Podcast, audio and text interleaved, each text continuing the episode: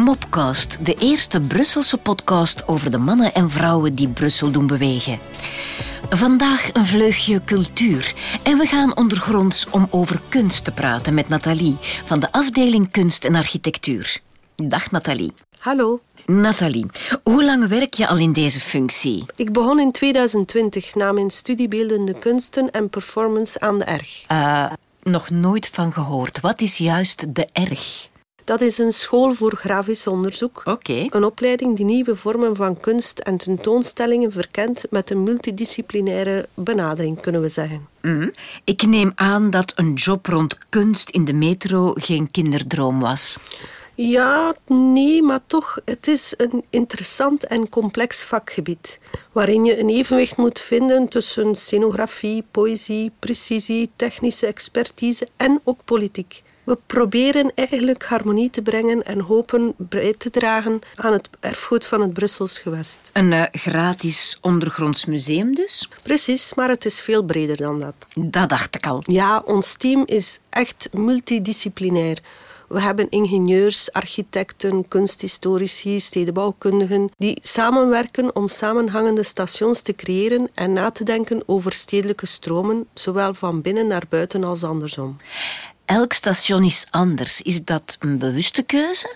Absoluut. We proberen elk station te integreren in zijn directe omgeving. Hm? De thema's veranderen dus afhankelijk van de locatie. Sommige stations zijn ook iconischer dan andere. We hebben het niet alleen over lukraak geplaatste kunstwerken. We willen Hm? verschillende artistieke stijlen en onze culturele rijkdom tonen. Er moet voor alles, voor elk wat wil zijn. Ja, alles wordt zorgvuldig afgewogen. We kijken ook naar het werk van de architecten en de vakmensen zelf. Soms zijn de gebruikte materialen zelf ook kunstwerken die beschermd moeten worden. Uh, beschermen tegen wat? Tegen vervuiling, tegen trillingen, passagiersverkeer en de tand des tijds, tegen beschadiging in het algemeen. Mm? Dat is eigenlijk een groot deel van ons werk, want Ja. sommige keramische elementen aan de muren zijn uniek. Het werk van een vakman dat we nu beschouwen als een integraal onderdeel van ons architecturaal erfgoed.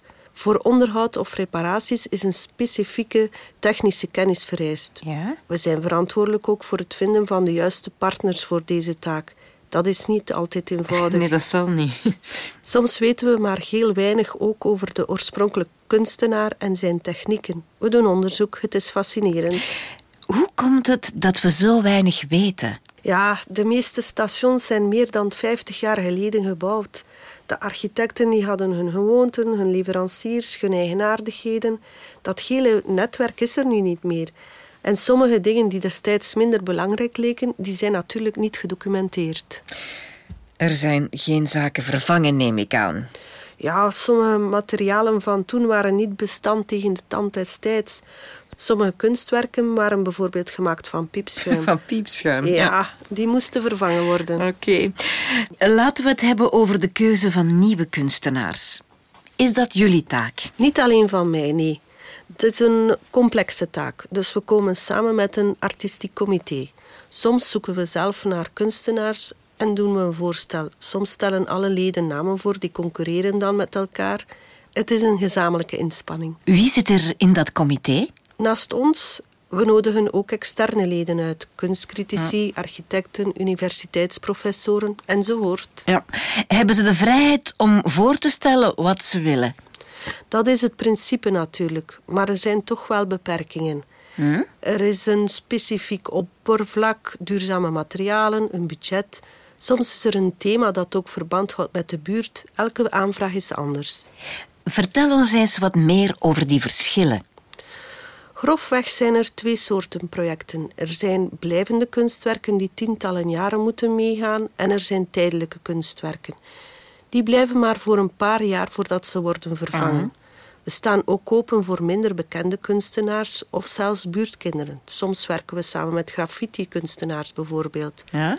Het is echt geweldig om te zien hoe deze werken naast die van grote namen kunnen staan. Ik nodig je uit om bijvoorbeeld Station Bokstaal of Albert te ontdekken.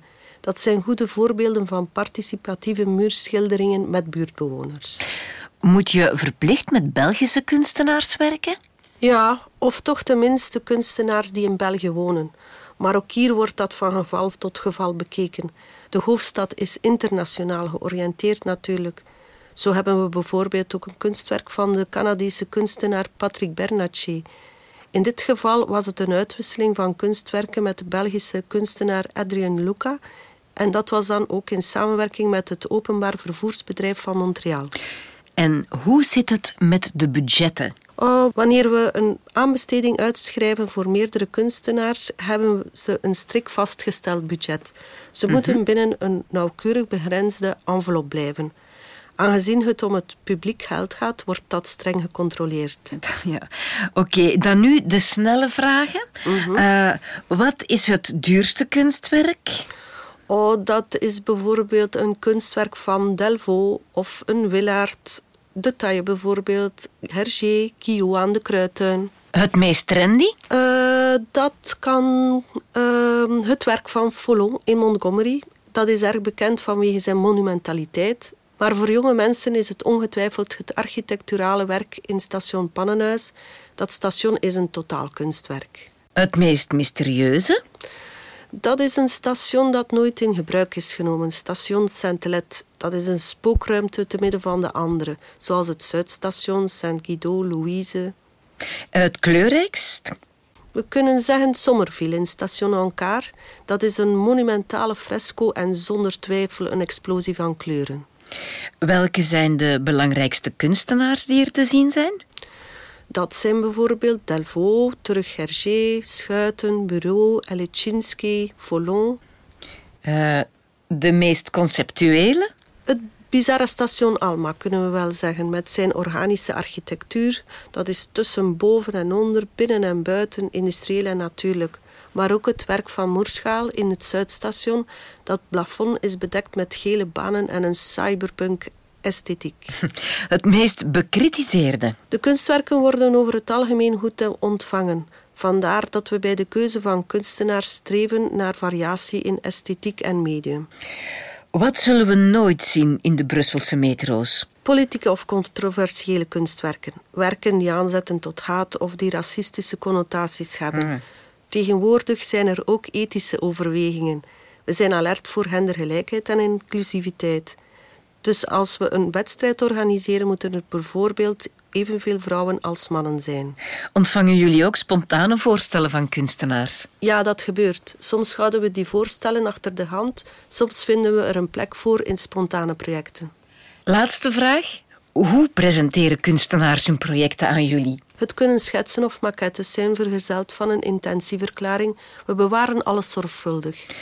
Bedankt dat je onze gids was in dit ongelooflijke ondergrondse museum van Brussel, Nathalie. Graag gedaan, Christel. Zoeken jullie momenteel uh, nieuwe mensen? Want ik ben er zeker van dat deze podcast veel interesse zal wekken. En we denken niet altijd dat mobiliteit ook kunst kan zijn. Oh ja, absoluut. We zijn altijd op zoek. Dus aarzel niet om je sollicitatie naar ons te sturen. Geweldig, merci. Dat was Kunst in de Brusselse metro, de Mopcast. En we hebben nog veel meer Mopcasts voor jullie in petto. Zoals de volgende aflevering waarin we de stadsplanning zullen verkennen. Dus join the move en tot ziens voor onze volgende Mopcast.